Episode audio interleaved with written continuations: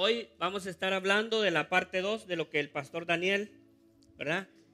Eh, comenzó la semana pasada, que era un tema muy importante, contracorriente, ¿verdad? Y en las, en las semanas anteriores hemos estado hablando de una persona muy importante, amados, que es, el, es la vida de la iglesia, el Espíritu Santo. Amén. Y la semana pasada, pues el pastor Daniel, voy a dar un repaso rapidito. Eh, por los que no vinieron, se los vamos a dar por la misma ofrenda, no se preocupe, ¿verdad? Eh, para que, y si usted ve que no puedo cubrir todo, pues vaya a, nuestra página web y ahí está el mensaje de lo que el pastor Daniel eh, habló, un mensaje escatológico, nos habló de muchas cosas, amén. Ustedes saben que él es muy bueno explicando. Así que tal vez yo no lo haga de esa manera, pero lo voy a hacer rápido. Él hablaba de que la iglesia cómo tomó vida, ¿verdad? Eh, ¿Se recuerda usted? Y habló del libro de los hechos y hay cuatro cosas que son bien vitales que necesitamos entender si queremos que Dios use esta iglesia con su Espíritu Santo, ¿verdad? Porque yo creo que ya todos tenemos claro que no se trata por tus conocimientos, no se trata por los programas, no se trata por la, el, el, buen ministerio de alabanza, se trata por el poder del Espíritu Santo. Amén. Y lo que Él no hace, nosotros no podemos hacer, ¿verdad? Así que eh, aprendimos eso, él nos habló sobre una eh, majestuosa pieza de, música, ¿se acuerdan? Y dijo que la página 6 está incompleta, ¿verdad? Y es, y es curioso, amados, porque cuando vamos al libro de los hechos, me encanta, me encanta porque dice, el libro se titula Hechos de los Apóstoles. No habla sobre las intenciones, las buenas intenciones o las palabrerías de los apóstoles, es los hechos. Amén. Entonces la iglesia necesita entrar en eso. Ya basta de tanta palabrería. Hablamos mucho y hacemos menos. Necesitamos ir contracorriente, hablar, hablar menos y hacer más. Eso nos necesitamos. Y hoy en día la iglesia necesita entender eso. El mundo está esperando por una iglesia que Cristo dijo que nosotros somos la sal de la tierra, la luz del mundo y no podemos estar ocultos. Amén. Y vivimos en una sociedad que protesta por todo. Pero la iglesia siempre estamos callados. Hoy tenemos que respetar la ideología de género. Respetamos eh, cuántas cosas, que alguien se pueda cambiar de sexo. Y eso va en contra de los principios de lo que Dios ya estableció. Naciones completas decidiendo por la vida de menores, sobre el aborto. Y no sé si ustedes siguen las redes sociales o están informados un poquito esta semana pasada, hace dos semanas, creo que el, Congreso bloqueó esa ley. Gloria al Señor por eso. Pero todavía tenemos a alguien que quiere reabrir la ley. Y entonces nosotros como iglesia siempre estamos conocidos por lo que nos oponemos. Porque nos oponemos al aborto, nos oponemos al alcohol, nos oponemos, pero nunca por lo que proponemos. ¿Qué proponemos nosotros como iglesia? Si tenemos lo más importante, nosotros tenemos la respuesta a este mundo. Él dijo, mi paso doy, mi paso dejo. Yo no se las doy como el mundo la da. Tenemos la paz de Dios. Y vivimos en un mundo caótico. Así que me llama mucho la atención cuando este libro es escrito, el libro de los hechos, porque cuando usted lee toda la Biblia, se da cuenta que el libro de los hechos es el libro que está inconcluso. Váyase al capítulo 28 y usted va a ver que habla sobre el apóstol Pablo, se fue a vivir una casa y ahí traía los, los, nuevos creyentes y ahí les enseñaba. Punto, se acabó. Pero de ahí cuando usted va a Corintios, según de Corintios, Tesanolicenses, Efesios, Gálatas, usted va a ver que todas las cartas terminan y la paz del Señor Jesucristo esté con todos vosotros. Amén. ¿Qué quiere decir esto, amados? Es que todavía el Señor está confiando que hay una iglesia que va a escribir el capítulo 29 de los Hechos. Porque tiene que ser sellado con y esta paso dejo. Amén. Pero ¿qué estamos haciendo como iglesia? Y eso es lo que el pastor Daniel nos hablaba, ¿verdad? Y es una gran comparación de la iglesia del siglo I al siglo XXI. 20, 20 siglos, amados. Y parece que en vez de ir para adelante, vamos para atrás. Porque me, llamaba mucho la atención y me encantaba la forma en que el pastor Daniel preguntaba, ¿qué hacía de la iglesia tan interesante que hombres y mujeres expusieran su vida? Y hoy, y hoy en día, imagínense con lo que nosotros tenemos que lidiar. Aquellos hombres tenían que lidiar con la persecución. Tuvieron que lidiar con la muerte.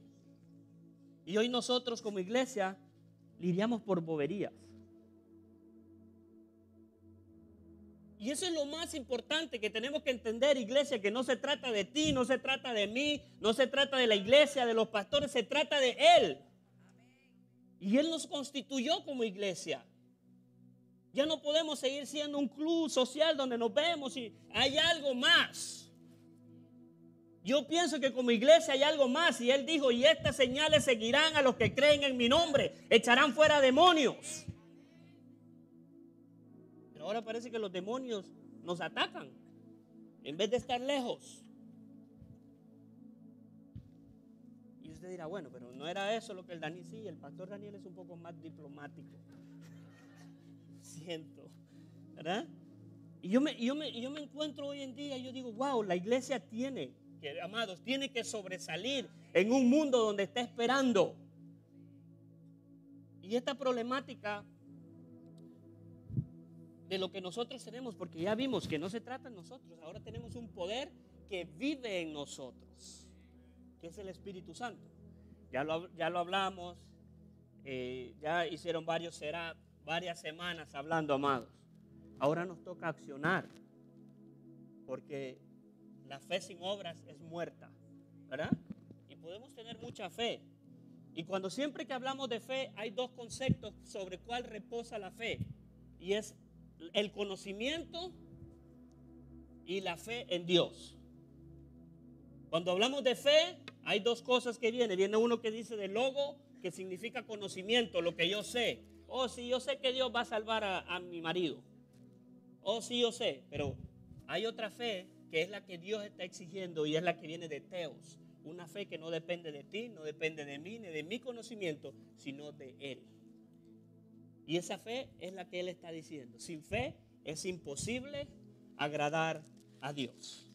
Así que yo me pregunto, y digo yo, wow, después que estos apóstoles, que la pastora Katia habló hace dos semanas, de cómo Él dijo, y recibiréis poder cuando haya venido sobre vosotros el Espíritu Santo, y me seréis testigos. ¿Sabe qué hace un testigo? Testiga de lo que sabe. Pero si no has vivido una experiencia, ¿qué vas a testigar? Necesitas vivirlo primero. Y tenemos una generación que, hermano, basta ya de tanto hablar. A mí me sorprende cuando esta es la última escena que Jesús aparece, y usted lo va a ver en Mateo, Marcos, Lucas y Juan, los, los cuatro evangelios lo hablan, y es cuando Él se aparece a sus doce discípulos. Casualmente hay uno que todos lo criticamos y que se llama Tomás, ¿verdad? Tomás es un poco incrédulo, pero Tomás representa algo, porque necesitamos entender cada detalle de que la Biblia está ahí, no simplemente para que leamos y se vuelva un libro de lectura, sino un libro de aplicación. Y a mí me encanta que Jesús se aparece a sus doce discípulos y todos están emocionados, menos Tomás. Tomás dice, hasta que yo no vea que le ensartaron unos clavos ahí, yo no creo. Casualmente cuando usted va y estudia usted se da cuenta que Tomás es el menor de todos. Tomás representa esta generación donde no está mal que pregunten que lo que tú vives es realidad. Así que Jesús no tiene miedo. Jesús dice, Tomás, acércate y mete tu dedo ahí. ¿Sabe qué es lo que hemos hecho como iglesia? Esconder y hablar y hablar y tenemos una generación que ya basta de palabras. Dice, necesito ver, necesito hechos, necesito que lo que ustedes viven aquí en la iglesia se manifieste allá afuera. Porque aquí todos alabamos y todos sentimos al Señor. Pero ¿qué pasa cuando llegas a tu casa? Y de eso es lo que estamos hablando, ir contra corriente. La corriente hoy nos enseña a vivir una doble vida. Nosotros tenemos que ir para vivir una sola vida, porque Jesús dijo, el que pierda su vida por mi causa, la ganará. Y de eso se trata esto, vida eterna. Es muy chévere estar aquí, vivir, vivir bien, pero mi amado, ya lo hemos escuchado en otras ocasiones, esto simplemente es una pasadilla. Lo mejor está por venir. Y es eternidad. Y algunos jugamos como que si no tiene sentido. Y miles de personas hoy en día están reclamando su alma, porque una vez uno se va de este mundo, ya está decidido. ¿A dónde vamos? ¿Al cielo o al infierno? Y es real. Tenemos que hablarlo, es real. Yo no vine a meterte miedo, simplemente vine a decirte, es hora de levantarnos y manifestar lo que Dios nos puso en nosotros. A mí me encanta que también en el libro de Reyes, váyase conmigo rapidito porque veo que me están viendo como, ¿y no va a usar la Biblia? Sí, sí la voy a usar. A eso vine. Segunda de Reyes 6:24. Hay una historia que me encanta.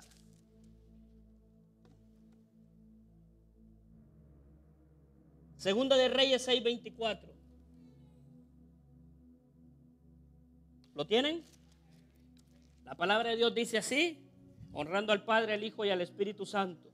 Después de esto aconteció que Benadad, rey de Siria, reunió a todo su ejército y subió y sitió a Samaria. Y hubo gran hambre en Samaria a consecuencia de aquel sitio. Tanto que la cabeza de un asno se vendía por 80 piezas de plata y la cuarta parte de un cap de estiércol de palomas por cinco piezas de plata.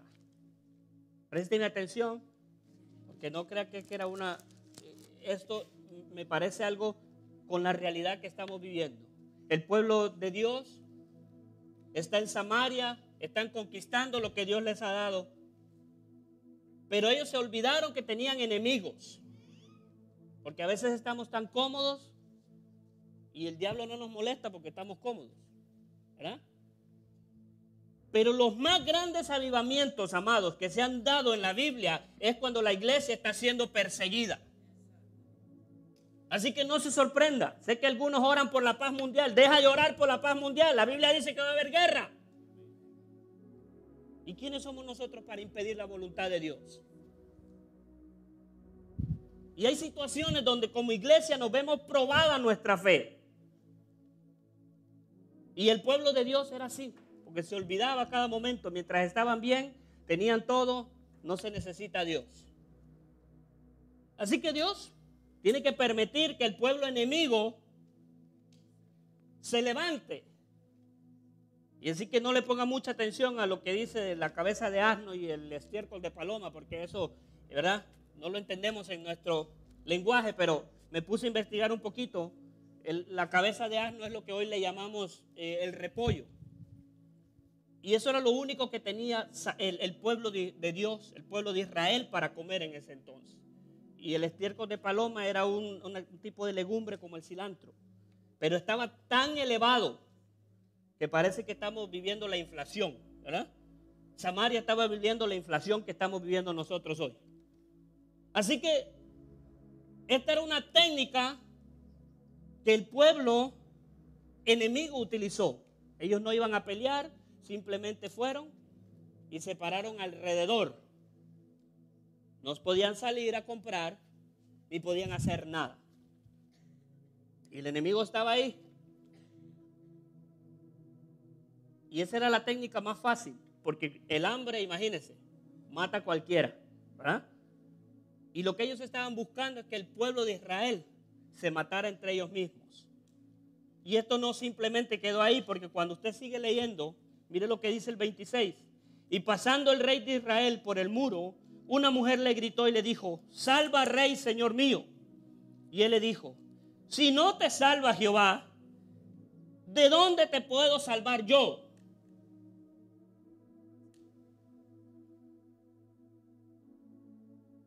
¿Del granero del lagar? Y le dijo el rey, ¿qué tienes? Ella respondió, esta mujer me dijo, da acá tu hijo y comámoslo hoy y mañana comeremos el mío. Escucha qué nivel está este pueblo de, Dios que entraron al nivel del canibalismo. Cocinamos pues mi hijo y lo comimos y el día siguiente le dijo, le dije, da acá tu hijo y comámoslo. Mas ella escondió a su hijo. Cuando el rey oyó estas palabras de aquella mujer, rasgó sus vestidos y pasó así por el muro y el pueblo vio el silicio que traía interiormente en su cuerpo y él dijo, así me haga Dios y aún me añada si la cabeza de Eliseo, hijo de Zafat, queda sobre él hoy. Y Eliseo estaba sentado en su casa y con él estaban sentados los ancianos y el rey envió a un hombre. Mas antes que el mensajero viniera, él dijo a los ancianos, ¿no habéis visto cómo este hijo de homicida envía a cortarme la cabeza a la puerta e impedirle la entrada? No se oye tras el ruido de los pasos de su amo. Aún él estaba hablando con ellos y he aquí el mensajero que descendía a él y dijo, ciertamente este mal viene de Jehová. ¿Para qué ha de esperar más a Jehová? Ahora imagínense usted la situación que se comieron el hijo de uno. Y esto no es una novela, mis amados. Yo sé que hay, algunas veces algunos de ustedes tienen ganas de comerse los hijos de otros, ¿verdad? Pero no por canibalismo, sino porque los aman tanto. Pero esta gente era una realidad. Empezaron a comerse el hijo de uno y después, cuando les tocaba comerse el hijo del otro, la señora lo escondió. ¿Qué hace un rey ante esta situación? Simplemente rasga sus vestidos y en vez de ir a Jehová, él culpa a Eliseo y culpa a Jehová. Pareciera que la coincidencia con lo que vivimos hoy es pura casualidad. Estamos en un mundo, mis amados, donde atentamos con nuestros valores, donde esta nación está poniendo leyes y leyes y aún seguimos, matan por aquí, matan por allá a niños adolescentes, inocentes. Y estamos en una situación límite. Y a veces en vez uno diría, pero bueno, ¿qué no hemos visto la mano de Dios que nos ha salvado? Y uno ve que la gente le da la espalda a Dios y culpan a Dios. Es que Dios nos hizo esto. Es que por culpa de Dios estoy en esta situación. Y esto era lo que estaba pasando con el pueblo y el rey, que no entiende que Dios tiene un propósito. Pero me encanta esto, el versículo 1 del capítulo 7. Dijo entonces Eliseo, oíd palabra de Jehová. En medio de una situación difícil, mis amados, lo primero que tenemos que poner es la palabra de Jehová en nuestro corazón. La gente tiene que escuchar. Las escuelas han quitado hoy en día en esta nación y eso es a causa de lo que vivimos, porque nuestros hijos ahora no pueden aprender de la palabra de Dios en la escuela. Pero eso no quiere decir que, que está terminado. Nosotros en nuestra casa podemos preparar esos pequeños para que la palabra de Dios sea compenetrada en las escuelas. Por eso tenemos que ir contracorriente. Porque puede ser que en la escuela no se le enseñen, pero en tu casa sí. Y puede ser que tú tienes que levantar adoración en tu casa, porque puede ser que en algún tiempo, en algún momento, el gobierno pueda cerrar los templos, pero tu casa nunca la van a cerrar. Y es importante que entendamos cuál es nuestra misión.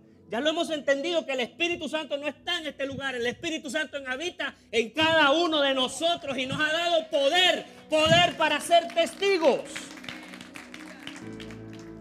Así que tus hijos tienen que conocer el poder de Dios.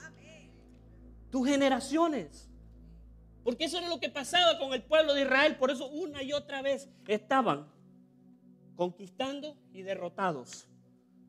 Porque sus padres olvidaron de quién caía el maná del cielo. Y a veces olvidamos eso.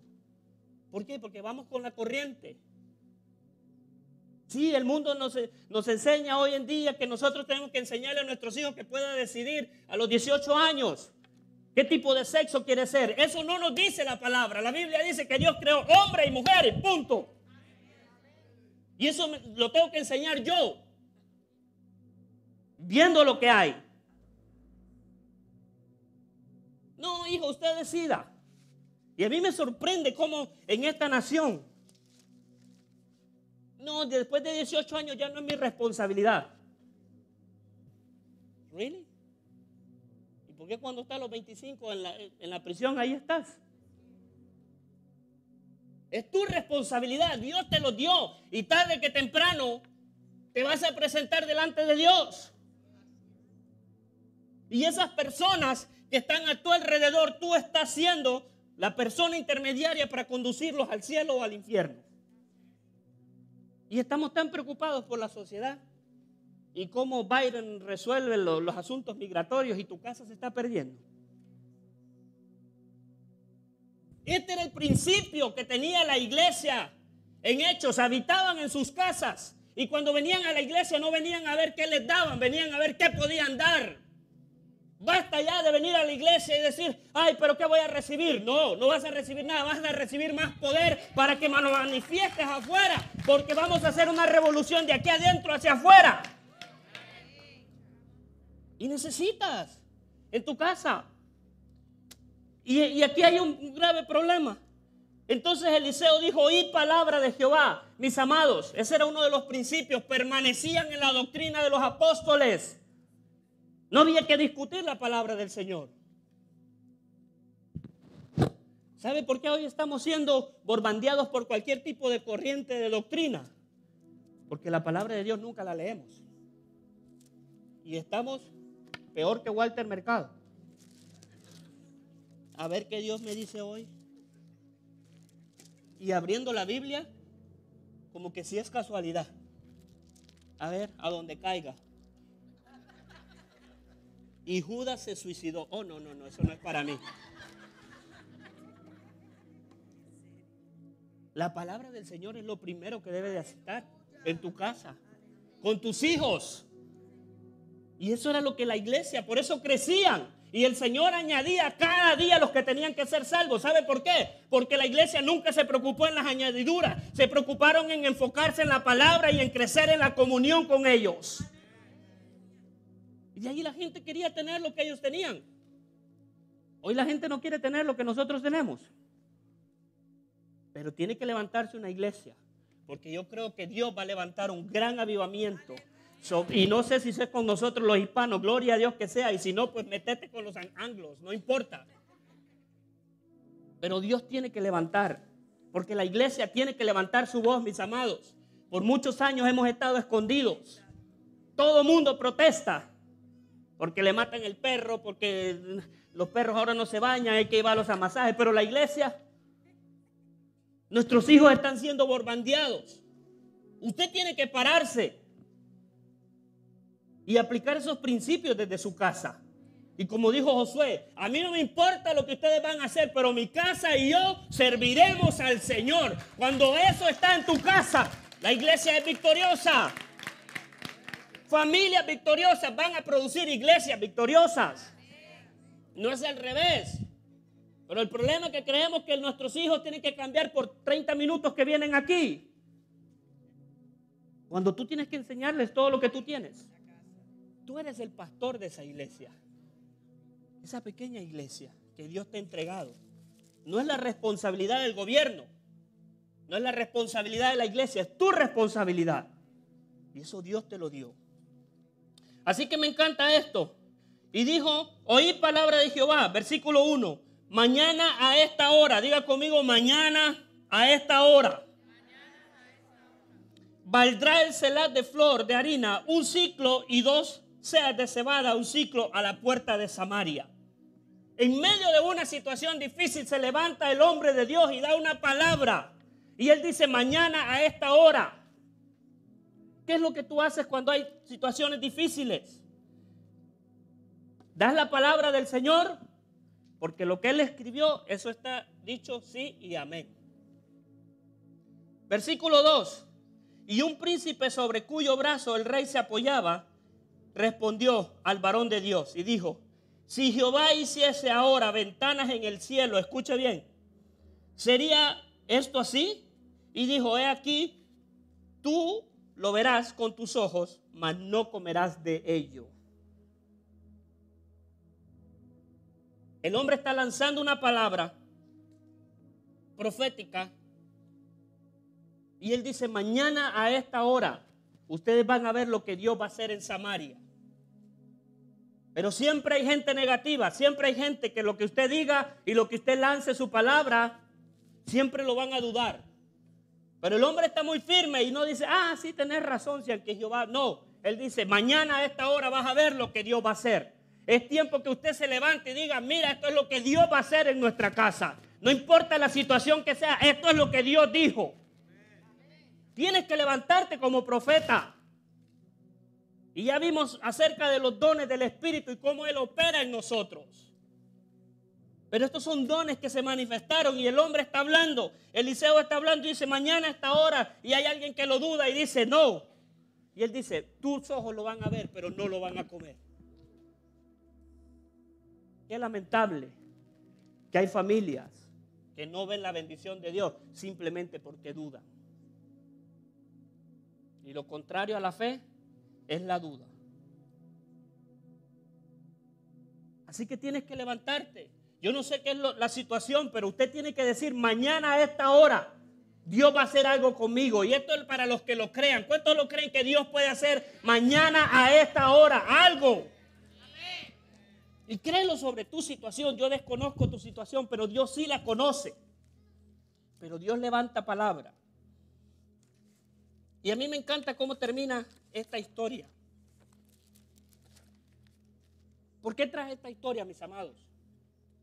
Porque esta historia parece relativamente a lo que estamos viviendo.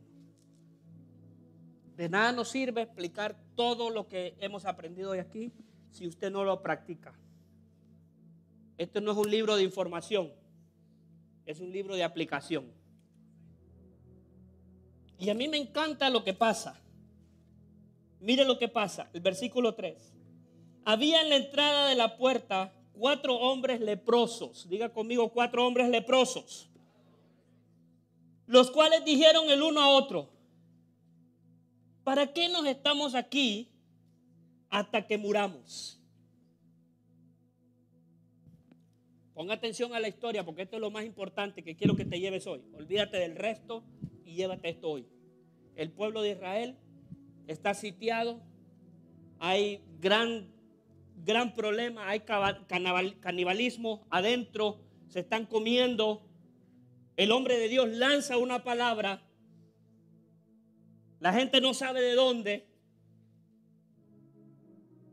Y yo creo que aquí hay hombres y mujeres de Dios que pueden lanzar una palabra. Él lanza una palabra, el pueblo sirio está ahí, esperando que ellos se coman entre ellos y poder entrar y poseer. Porque eso es lo que hace el enemigo muchas veces. Él no te ataca, él simplemente te rodea. Y cuando usted teme y no, y no aplica la palabra, él se mantiene ahí. Y ahí te mantiene encerrado. Y empiezas a cadecer de hambre porque la palabra que tenías se te fue y empiezas a dudar en contra de lo que Dios dijo. Pero en aquel lado de allá hay cuatro leprosos. No tengo que explicar mucho, ustedes saben que tener lepra en aquel entonces era lo peor que te podía pasar. Habían cuatro leprosos. Y, me encanta, me, me sorprende, no sé si quién convenció a quién, pero los cuatro toman una decisión. Y ellos dijeron, ¿para qué nos estamos aquí hasta que muramos? Ellos saben que la única salida que ellos tienen es la muerte. No hay nada más. Y dice el 4, si tratamos de entrar en la ciudad por el hambre que hay en la ciudad, moriríamos en ella. Y si nos quedamos aquí, también moriremos. Vamos pues ahora y pasemos al campamento de los sirios. Si ellos nos dieren la vida, viviremos y si no las muertes, moriremos. Da igual. ¿Qué importa morir ahí o morir allá? Y me encanta esto. ¿Cómo eran los hombres? Eran hombres finos y, eran los reyes de, Samaria, ¿verdad que no? Eran leprosos, era lo peor, era la escoria. ¿Tenían problemas? Sí, mis amados.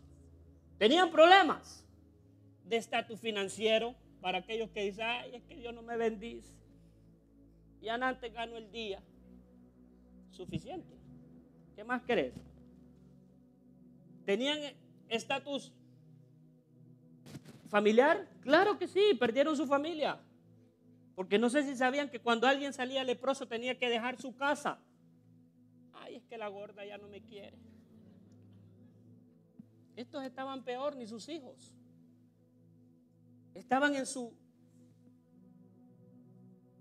estaban en su estatus límite. Y yo quiero hablarle a alguien hoy. Si hay algo que Dios puede usar, es tu estatus límite. Y hoy el Espíritu Santo dice, no maldigas en la situación que estás, porque yo la puedo usar. Porque vamos a ver en, en momentos cortos cómo Dios se dispone de gente que toma una decisión y dice, aquí nos morimos. Yo creo que tenemos que tomar muchas veces esa decisión, mis amados. Nos muramos aquí o nos muramos allá, nos vamos a morir. Pero es mejor morirnos sabiendo que lo intentamos. Y hay gente que dice, ay, es que Dios me dio una palabra, pero yo no me muevo porque hasta que no me confirme. Y buscan 30 confirmaciones y todavía buscando de iglesia como rana, saltando, que le hable, que le diga. Basta de eso. Y me encanta la decisión que estos hombres toman porque ellos están en su estatus límite. Y ellos dijeron, si vamos allá, allá se están muriendo de hambre y hasta nos pueden comer. Aunque no se los iban a comer porque eh, la llaga que tenían en sus cuerpos era algo horrible. ¿Verdad? Si nos quedamos aquí, nos vamos a morir. Pero vamos a entrar al campamento de los sirios. Tal vez ellos nos perdonan la vida. Y el versículo 5, esta es la palabra que el Señor hoy nos manda como iglesia. Se levantaron, diga conmigo, se levantaron. Más fuerte, se levantaron. Se levantaron al anochecer para ir al campamento de los sirios y llegando al campamento de los sirios no había ahí nadie. Y usted va a ver qué interesante, ellos están allá, el pueblo de Israel está aquí encerrado, alabando al Señor y, confiando en la palabra. Pero a mí me encanta que hay gente que se tiene que levantar. No importa tu situación, no importa tu estatus, no importa lo que estés pasando ahora. El Señor te dice hoy, no maldigas esa situación, porque si tú te levantas hoy, yo puedo usarte para salvar lo que yo tengo que salvar. Porque a mí me encanta que cuando estos hombres empezaron a caminar, la Biblia dice, usted lo sigue leyendo, yo ya no voy a seguir leyendo, usted siga leyendo. Dice la Biblia que los sirios empezaron a escuchar sonidos como de ejércitos. Es interesante, es, fascinante. A mí me encanta porque hay gente que dice, ay, hasta que Dios no me hable, yo no me muevo. Pues estás equivocado porque Dios quiere que tú te muevas y luego Él mueve. Se trabaja al revés. Por eso tenemos que ir contra corriente. Porque la corriente decía que esos no, no, servían para nada, pero Dios puede utilizar lo que no sirve para nada, para su honra de su gloria. Yo sé que hay gente que dice, ay, cómo me encantaría que el Espíritu Santo me usara. Tienes que levantarte. Tienes que moverte. Dios no te está pidiendo cambia de vida. Te tienes que cambiar. Porque tienes que cambiar. Pero Dios dice, vengan a mí. Todos como están cargados y cansados y yo los voy a hacer descansar. Ay, no, es que Pastor Viera, y vivo con, mi, novia ahí hace 30 años. Y quisiera que Dios me usara, pero no me quiero casar. Y Dios no me usa porque estoy en fornicación. Y yo no estoy dando licencia para pecar. Simplemente te estoy diciendo que de donde estás Dios te puede levantar y hacer de ti algo grande. Y a mí me encanta porque estos hombres empiezan, mire, empiezan a moverse. Y empiezan a moverse y Dios allá me encanta que es como tiene un PlayStation, una consola de sonidos. Porque el pueblo empezó a escuchar que era un, ejército, pero simplemente eran cuatro hombres que ni caminar podían. Pero cuando tú te mueves, Dios empieza a hacer lo imposible. Lo que no es posible para ti, Dios lo puede hacer. Pero necesitas moverte, necesitas hablar, Habla por esa casa, habla por ese trabajo. Chicos, háblenle a esas mujeres. Ay, si me dice que no, pues. No. Pero es mejor que te mueras sabiendo que te dijo que no, a que nunca te dijo nada. Tienes que levantarte, iglesia, tenemos que levantarnos. Somos la respuesta a este mundo. Estamos leprosos, estamos llenos de llagas, estamos con tantas situaciones, pero Dios no se vale de eso. Dios se vale de gente que quiere moverse. Y esos leprosos. El, hombre de Dios allá nunca dijo qué es lo que Dios iba a usar, si iba a usar esos leprosos. Esos leprosos nunca sintieron en el Espíritu Santo, ni fueron al pastor. Ay, pastor, ¿será que nos tenemos que mover? Tomaron una decisión a moverse. Y me encanta que cuando ellos empiezan a moverse, Dios empieza a mover sus, sus cosas allá en el cielo. Porque cuando tú haces lo posible, Dios hace lo imposible. Cuando tú empiezas a caminar en fe, Dios empieza a moverte otras cosas. Cuando tú subes el siguiente escalón, Dios te pone la siguiente escalera. Pero hay gente, ah, no, es que hasta no vea la escalera, no subo. Pues no te vas a llegar a ningún lado porque Dios, tú mueves el pie y Dios pone el escalón. Tú mueves el pie y Dios pone el escalón. Porque es por fe, más el justo por fe vivirá. Iglesia, necesitamos levantarnos. Necesitamos levantarnos, ir en contracorriente. Estos hombres eran los menos calificados. ¿Quién iba a esperar que iban a salvar al pueblo? Porque sigamos leyendo. Leyendo, me encanta, me encanta.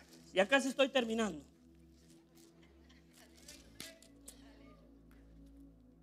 Se levantaron y fueron, dice porque Jehová había hecho que el campamento de los sirios se oyese estruendo como de carros. Escuche, ruido de caballos. ¿Quién hizo esto? Haz tu parte. Haz tu parte. Ay, es que el gordo ya no tiene solución. Bueno, pues haz tu parte.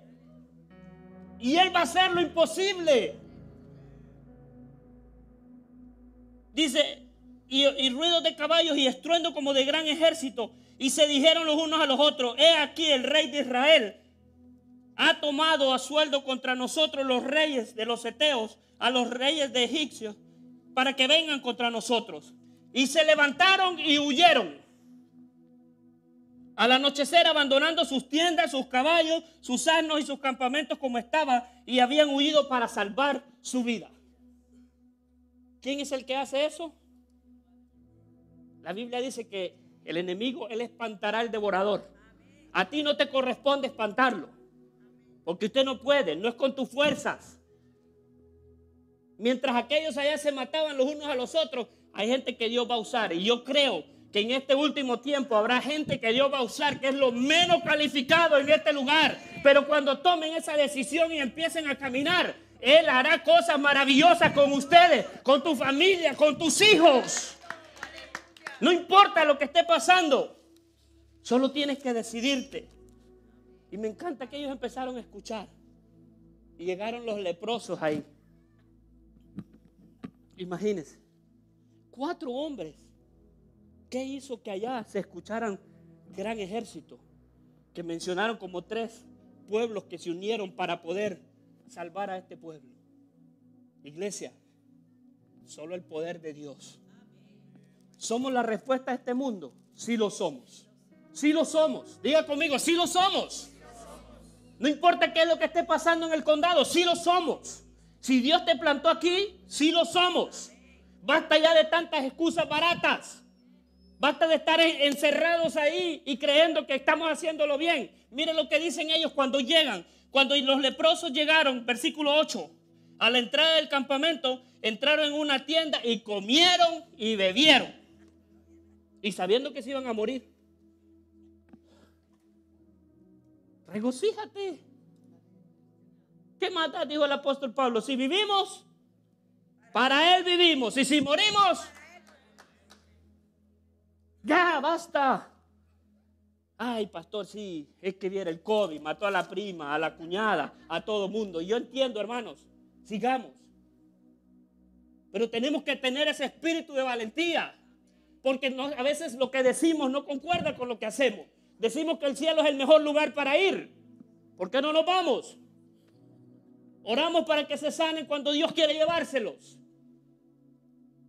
Entonces tenemos que ir contracorriente. Y no estoy diciendo que oren para que Dios los mate a todos. No. Sino que aprendamos la oración que Jesús enseñó a sus discípulos, que se haga tu voluntad en el cielo, que se haga también en la tierra. En el cielo ya está escrito lo que Dios destinó para ti. Y me encanta. Ellos comen, ellos beben, se olvidaron de sus llagas, se regocijaron. Y tenían muchos problemas. Mire, y tomaron ahí plata y oro y vestidos y fueron y lo escondieron me encanta esto. Versículo 8, póngale mucho cuidado. Y vueltos entraron a la tienda y de ahí también tomaron y fueron y lo escondieron. ¿Verdad? Y me encanta esto, iglesia. Luego se dijeron el uno a otro, no estamos haciendo bien. Diga conmigo, no estamos haciendo bien. Mire, hoy es día de buenas de buenas nuevas.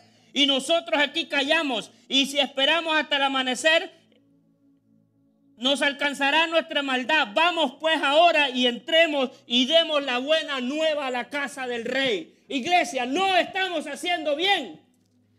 Porque mientras nosotros comemos hay otros que están hambrientos. Y eso es lo que ellos estaban haciendo.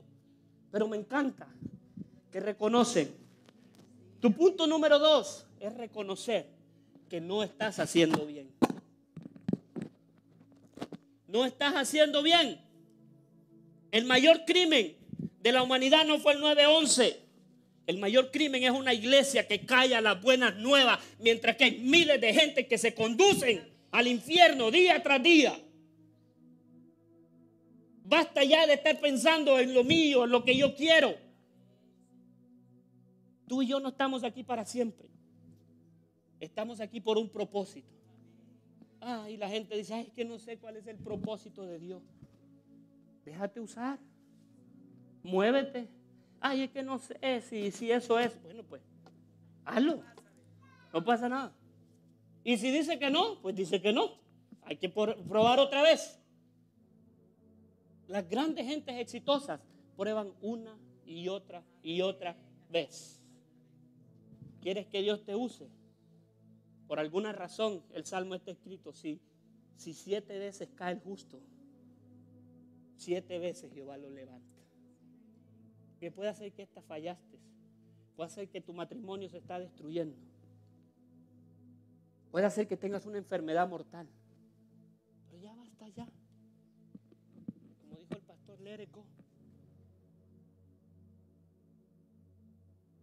entendamos que Dios nos quiere usar por un propósito. Póngase de pie, amada iglesia. Y yo quiero hoy que usted diga conmigo, no estamos haciendo bien. Yo quiero que cuando tú salgas de aquí, no empieces a ver si, es que a mí me hace falta esto, a todos nos hace falta todo. Yo no estoy aquí porque soy el mejor, creo que soy el peor de todos. Usted diga, pero si Dios puede usar a ese, ¿cuánto, no, cuánto más no te puede usar a ti? Yo quiero que tú te levantes hoy diciendo, mañana a esta hora Dios hará algo. Yo quiero declarar esta palabra, no sé para quién, pero mañana a esta hora. Y queremos escuchar este testimonio. Dios hará algo. Puede ser ese resultado médico. Mañana a esta hora Dios lo va a revertir.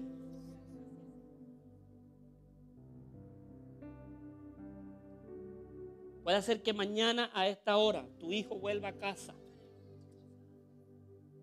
Mañana a esta hora algo va a ocurrir para los que lo crean. Yo quiero que en este tiempo difícil y en estos días Dios hará algo en este lugar espectacular. No se trata de llenar una iglesia, se trata de ir a dar las buenas nuevas porque hoy es el día de buenas nuevas. Y mientras hay otros que se pierden allá, nosotros estamos aquí comiendo y escondiendo lo que tenemos. Pero hoy el Espíritu Santo nos dice que seamos como los leprosos y digamos, no estamos haciendo bien. No estamos haciendo bien. Y por un momento olvídate. Esto no se trata de lo que yo quiero, de lo que me dan, qué necesito conseguir. Esto se trata de Dios y con sus propósitos y con sus planes para tu vida. Si creías que eras el más descalificado, yo te vengo a decir, Dios usó cuatro leprosos para salvar una nación. ¿Qué no te puede hacer Dios contigo? Que te pongas en sus manos. tú eres la respuesta. Esos leprosos eran la respuesta a la oración y a la palabra que Dios había decretado. Tú eres la respuesta que alguien está esperando. Tú eres la respuesta. Vamos, levanta tus manos al cielo conmigo y di, Señor Jesús, entra en mi vida. Reconozco que no estoy haciendo bien, pero quiero que tú me uses. O yo me levanto, o yo me decido y yo camino en tus promesas. El enemigo ha tratado de matar tus promesas en mi vida, pero hoy yo me levanto y yo sé qué planes de bien tienes para mí. Vamos, decláralo. Esa situación que has estado atravesando, el Señor dice, no la maldigas. Eso es lo que voy a usar. Porque tú eres la respuesta a la oración de otros.